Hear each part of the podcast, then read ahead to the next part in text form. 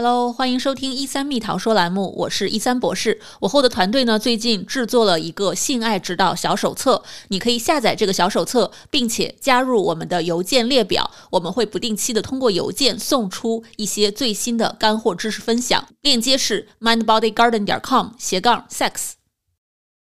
大家好，我是来自美国的一三博士。我们硅谷一三心理诊所的几位心理咨询师最近在 Clubhouse 上一起组织了一场长达四个小时的直播活动，主要聊的就是自慰这件事情。我们把几位博士们一起聊的内容呢录了下来，并且整理成今天的这期节目。今天的嘉宾们呢有我们一三心理诊所的王灿子博士、Margaret 博士、易飞博士，还有。国内在现在在硅谷做情感教练的毛兔老师，包括从加拿大来为我们助阵的 Jason，所以我们几个人会一起聊一聊这个话题，一起来听听看吧。我们一起来聊一聊，一个人也可以很快乐这件事情。那首先我想提一点，就是从性当中获得这种愉悦感，一定是我们自己可以给我们自己的，并不是单纯只需要依赖一个伴侣来给我们。所以，我们群里啊，有很多的这个小伙伴问了很多特别好的问题。那我们今天就一起来聊一聊这些问题。其中一个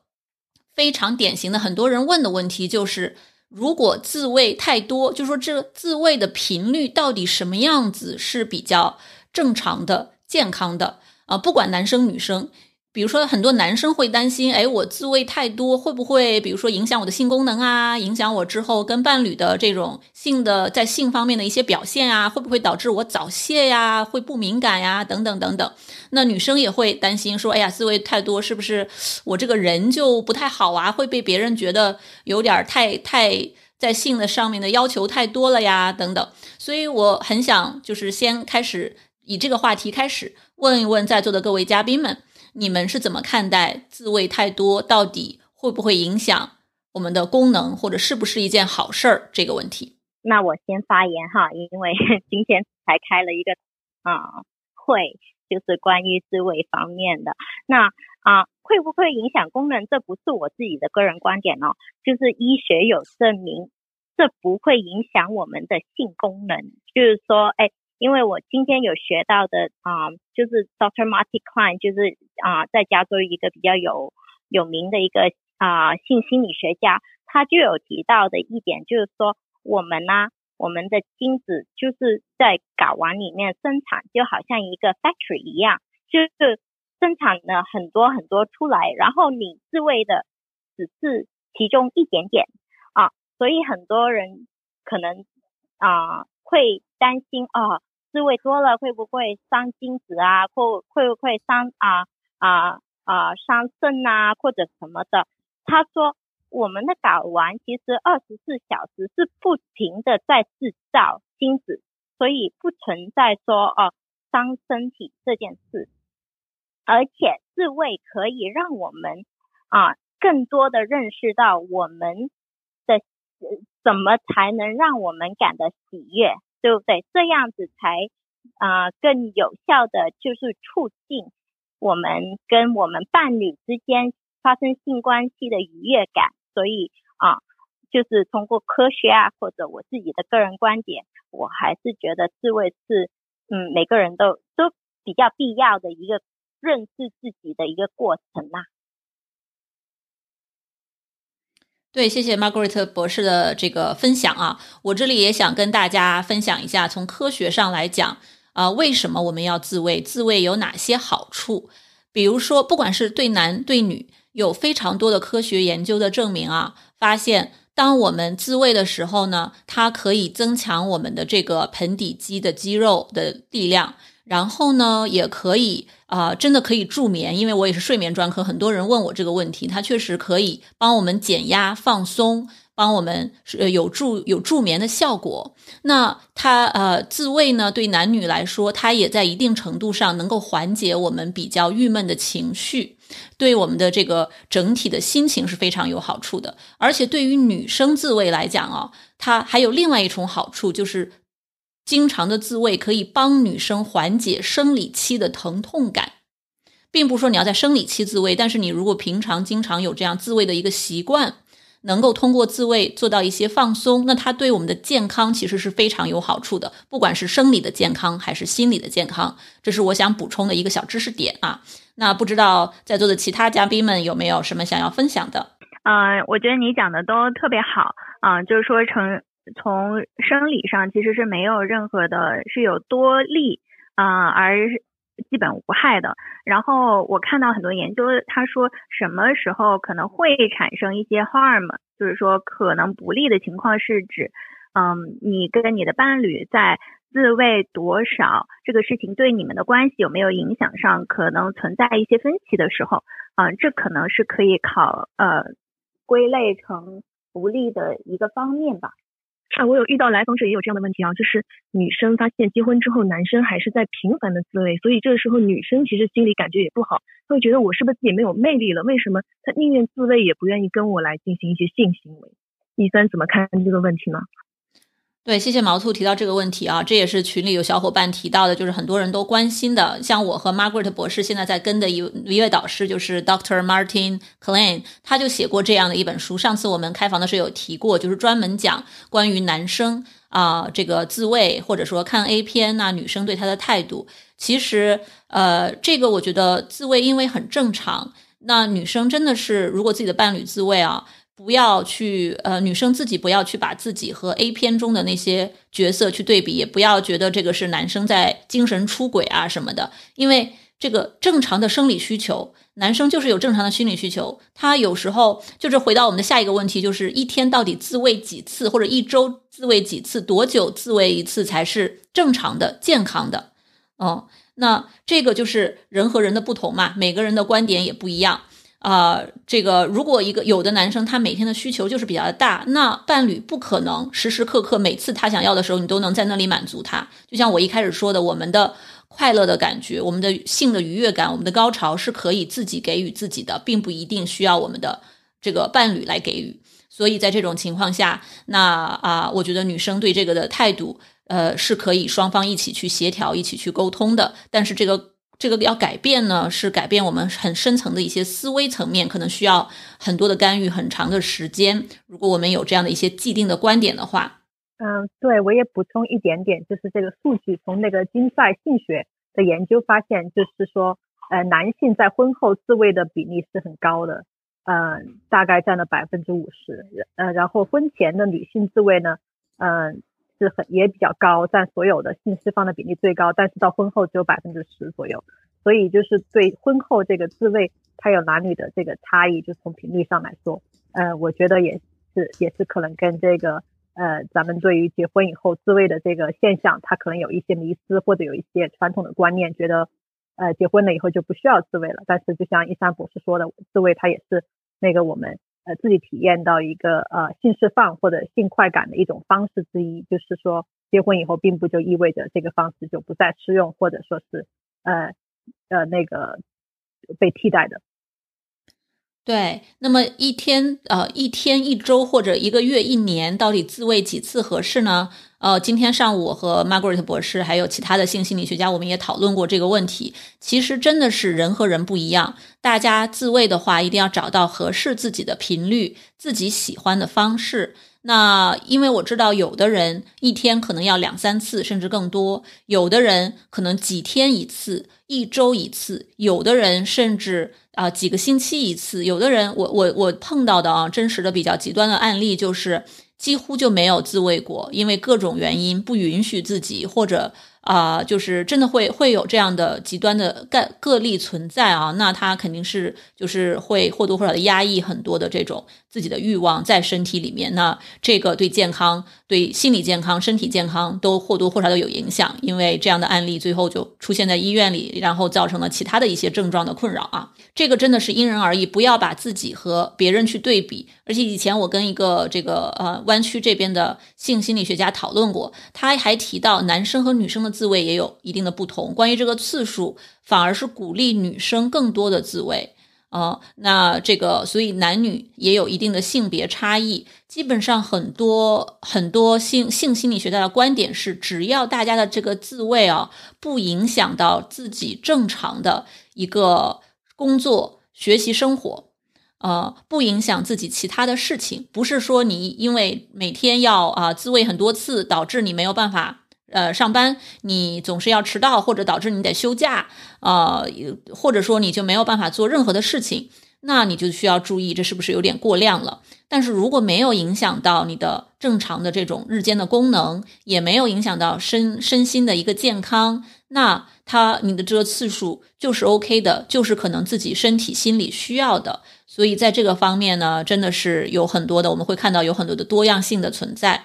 啊，我想补充一点，就是会不会伤身这这这一件事哈，因为我好像有看到啊，之前有来宾啊，有有观众提的问题，就是说啊，有的时候自慰套好痛哦，就是我撸的好痛哦，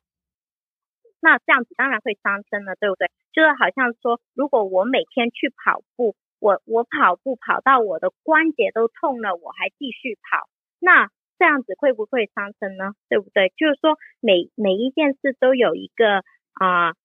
啊度，然后这个度是要你自己去掌握的。就是说，如果我们是每天去跑步啊，跑到我们关节好痛还继续跑，那当然是会伤身了，对不对？就好像我们每天都撸，我们每天撸好多次，然后都好大力哦。啊，都都撸到啊啊，那个啊，筋都变色了，撸到都出血了，那这样子当然伤身啦，对不对？所以自己掌握的这个度，自己来来衡量是很重要的。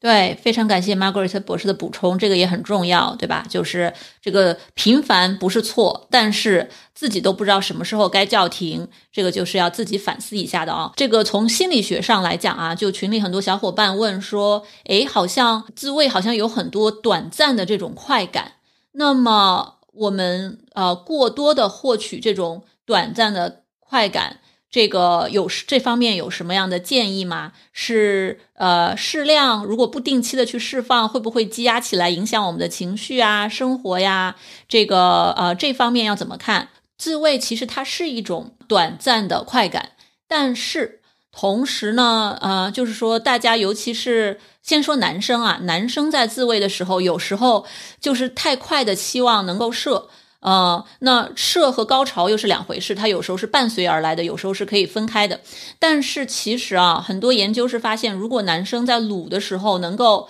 多用一些不同的技巧，能够适当的去轻重缓急的来调整自己的这个节奏，其实这个对于之后的这个和伴侣的性生活也会更有益处。因为有一些人就就也有提问说，哎，我这个好像撸的太多，在这个和伴侣啪啪啪的时候，就就有一些困难，或者我撸多了，会不会导致我之后啪啪啪的时候就不行了？我好像还真的就坚持不了多久，是不是跟我撸多了有关？其实我觉得是跟撸的方式，大家自慰的方式有关，而不是单纯说是频率的问题。大家这个手是不是太重？是不是追求快速的一个释放？因为确实是，如果经常撸的太快，快速的就释放了，之后跟伴侣在一起的时候，是有可能觉得坚持不了多久就就射了，然后就会和有时候有一些伴侣可能会不满意啊，自己也会觉得，哎呀，是不是没表现好啊？给自己额外又给自己了很多的压力。所以在这一点上呢，啊，也是可以注意的。再就是，不管是对男生还是女生，在自慰方面呢，一个普遍的性心理学家们的建议，就是要在自慰的时候最好尝试多种不同的方式。如果大家都是单一的方法来自慰的话，那么。啊，就只有某一种单一的方法自慰才能得到高潮，或者才能有愉悦感的话，那么这个在之后的伴侣的这种生活当中，可能会给自己带来一定的困扰，因为就是对方好像就很难会让你有好的感觉，就是你这种在伴侣呃性亲密的这个愉悦感就会比较难达到，因为你自慰的时候经常只用那一种单一的方式啊，这是我想补充的。其他嘉宾有什么想补充的吗？另外一个我想提到的一点就是说，我们其实可以通过自慰的不同方式还有节奏去啊治疗我们叫啊 early ejaculation，就是早射的问题。就是说有有的男生说哇好嗨哦，我我忍不住了要射了。就是说其实可以通过自慰的这个练习，就是去掌握啊。我的度，然后啊，在啊两性生活啊跟跟伴侣发生性关系的时候，去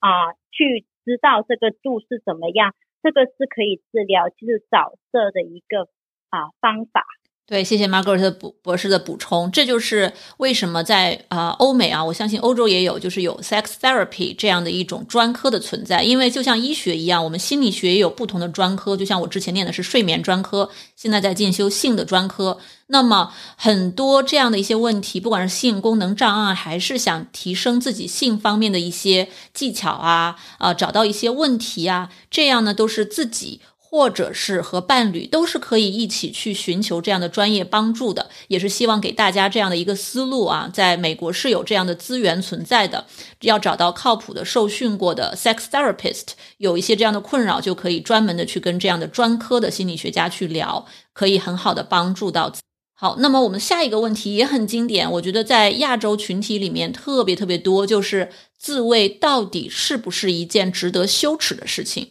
我们到底应该怎么去看待自慰的这种行为？不知道台上的嘉宾们怎么想？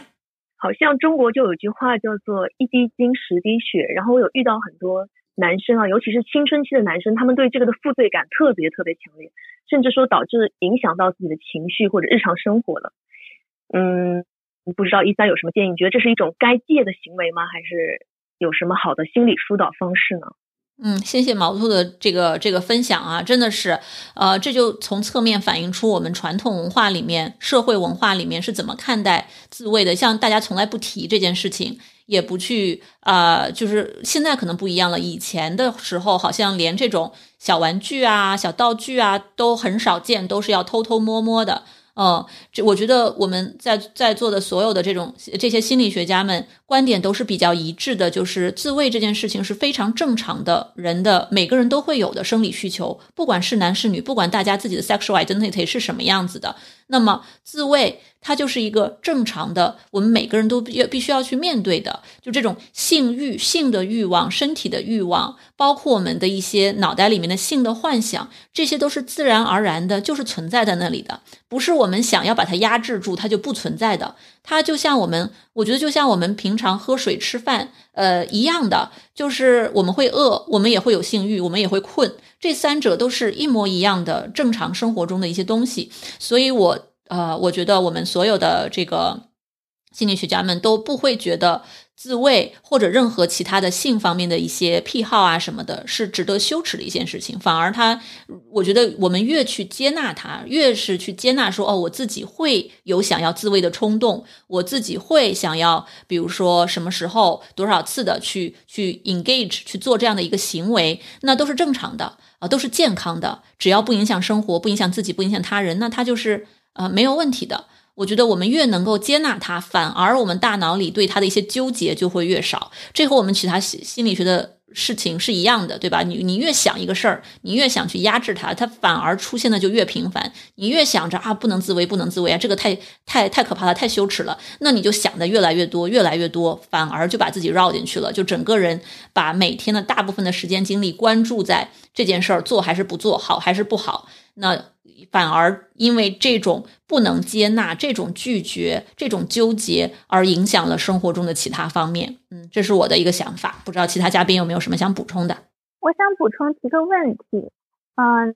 就是刚才叶珊你跟 Maggie，然后毛兔也讲了，就是这个是一个很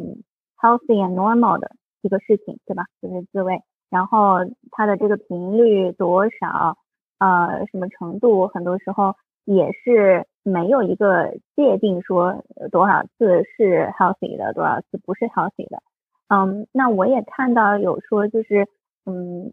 这个也是个 personal choice，是一个自己的选择。嗯，你要不要自慰？自慰多少次？啊，有的人选择很多次，有的人选择少一点，有的人选择啊不要用这样的方式来，嗯，就是怎么说释放自己的性欲和。那个 tension，对吧？那我就想知道，在你们的工作当中，或者是在你们的性学培训当中，你们是会去鼓励，嗯，鼓励人，比如说有个人他说，啊，我我就不想，哦，我很反对，或者是我不想用这样的方式，嗯，你们会继续鼓励他呃用自慰的方式来来获得这些自慰带来的这些 benefits 吗？嗯，其实可能会更好奇为什么会有这个反感，就是啊，是不是因为我们啊，可能就是对于女生，我们可能有一些说 flush shame，就是说啊，你通过自慰去达到啊性快感就是不好的，就是我反而会跟我的客户去去探讨啊，为什么会会对。这件事会有反感呢，就不是 judgmental，而是说，哎，我，嗯，那怎么才可以帮到你？哎，有有什么其他的渠道，对不对？嗯，这是一个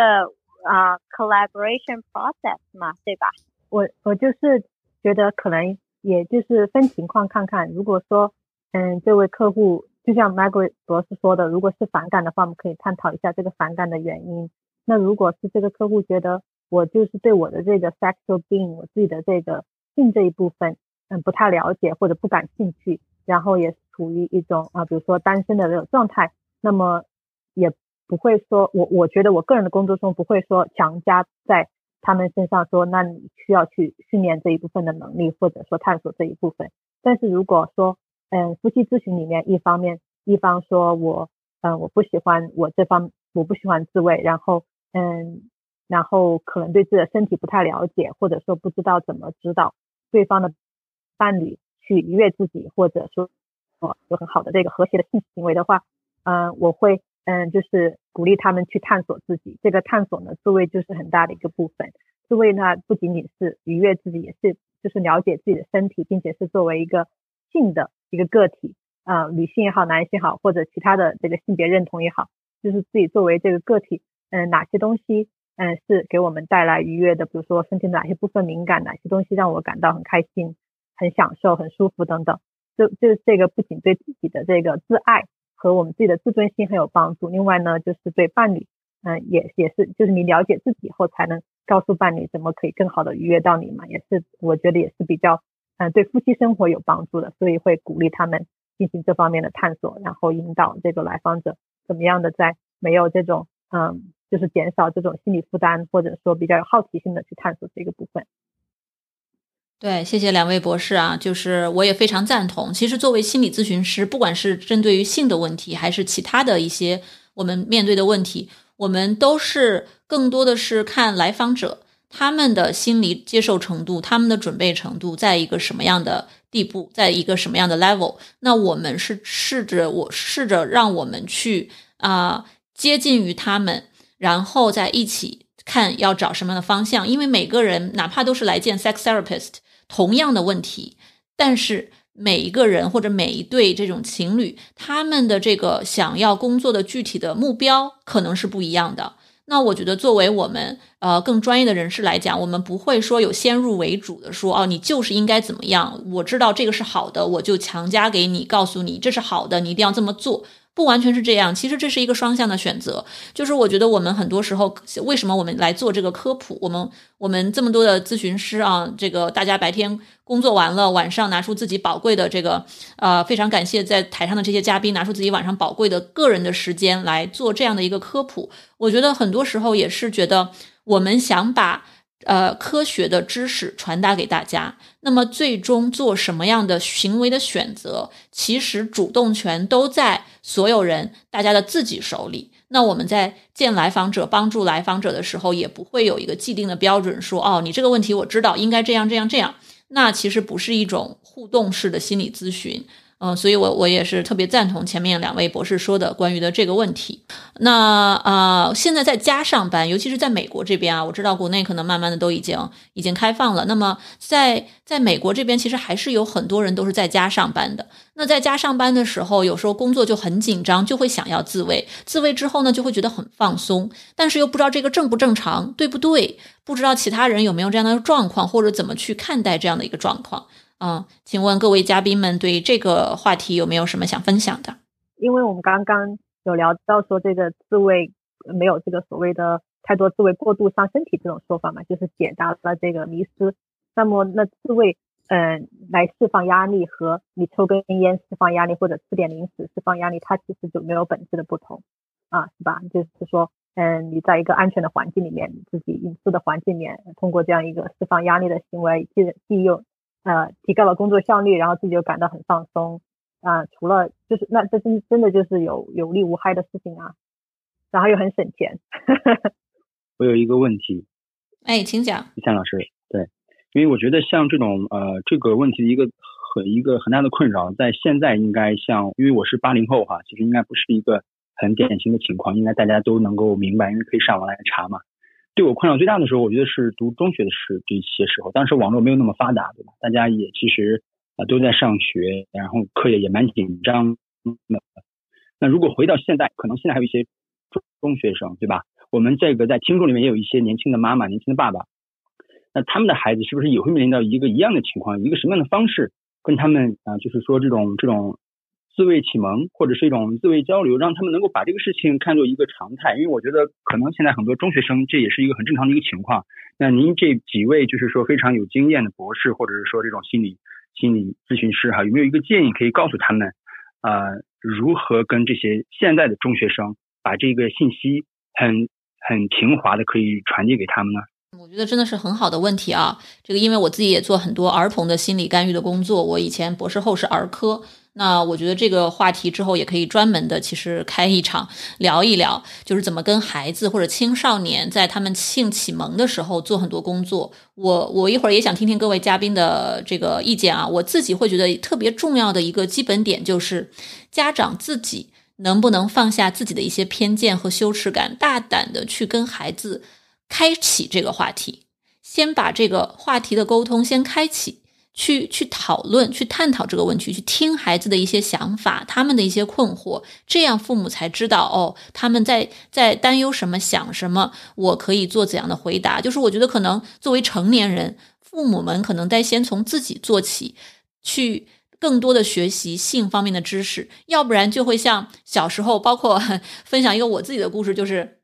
我爸爸还是医生，那我小时候对这个性比较好奇，对于这些啊这个人的这个生理现象比较好奇的时候呢，我去问他，他就扔给我一本书。就是那种很很科学、很科普的，你知道，我们我们那个时候读的那种很很很直白的，上面会会讲啊，女生的白带是什么，男生的这个遗精是什么，就是那种书。他说你自己读吧，就是他其实自己并不 comfortable，他不舒适来跟孩子探讨这个话题，所以他就指望着你去读本书，你你该知道就都知道了就就可以了。所以我觉得，其实父母本身啊，如果自己能够先去多了解这方面的知识。呃，那么又又敢于面对这个话题的话，是降低自己的心理的一些防线，是对孩子之后和孩子探讨这个话题，我觉得会非常的有帮助。嗯，其他嘉宾有没有什么想法？嗯，对我也想分享一下，我之前在出国之前有对那个在武汉的一所小学有做过这个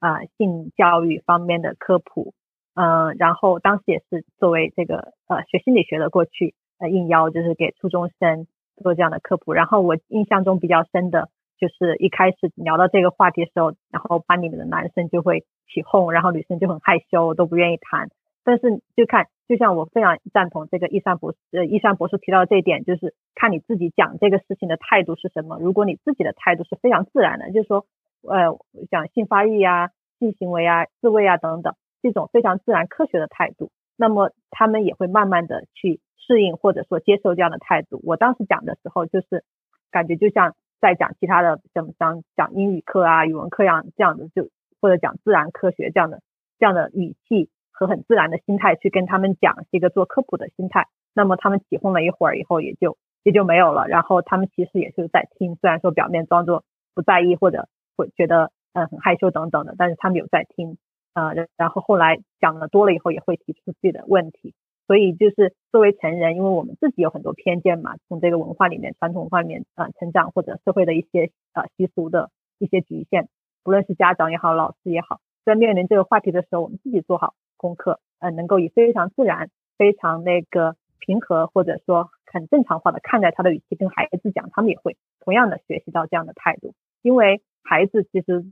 就算我们不跟他们讲，他们也会在呃就是网上或者其他的方式去学到。性方面的东西，所以与其让这些网上的这些啊，就是良莠不齐的这种信息去占据他们的头脑，不如我们先入为主，给他们一个比较健康的方式或者一个健康的态度去认识这个。我也想补充一点啊，就是其实我想补充的是，在幼儿时期的思维，其实很多人可能没有意识到，很多小孩子在可能在幼儿园的时候或者在婴儿的时候，他们就已经。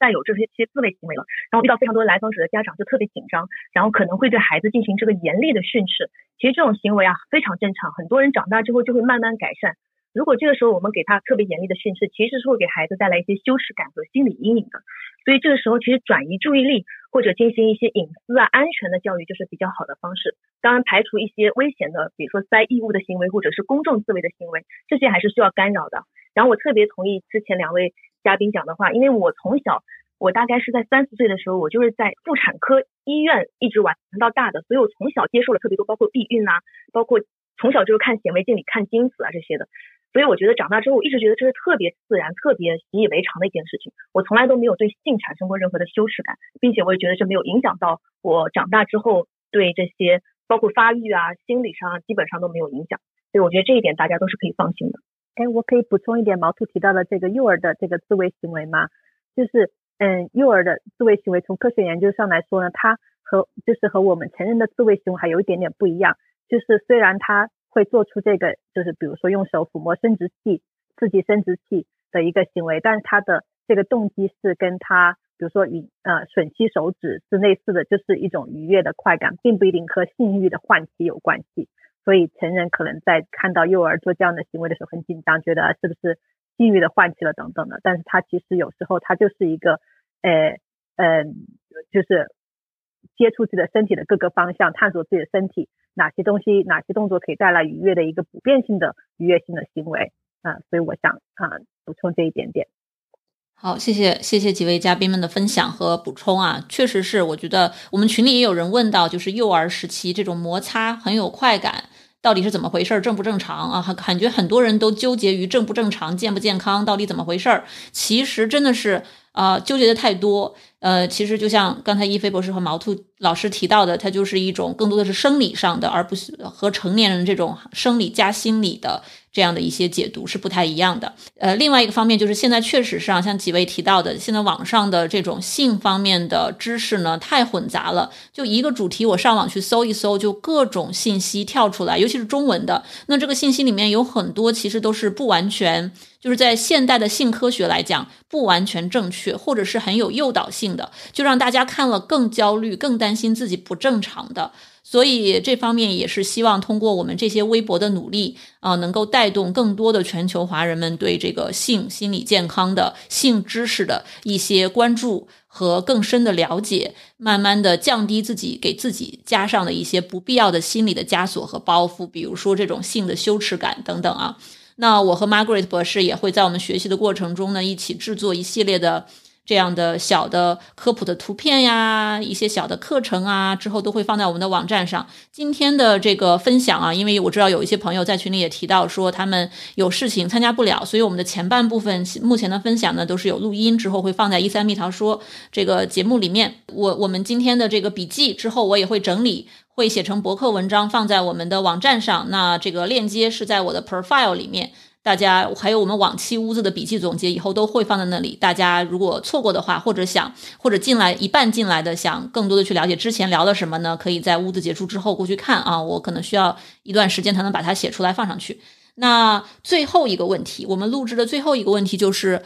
关于如何科学的自慰这个话题，大家有没有什么小的 tips 呀、小的建议呀，或者有没有什么坑我们需要避开的呀？等等。就是我不知道大家自慰的时候，不管是男生还是女生，有没有用过润滑液，就是专门的为性设计的润滑液。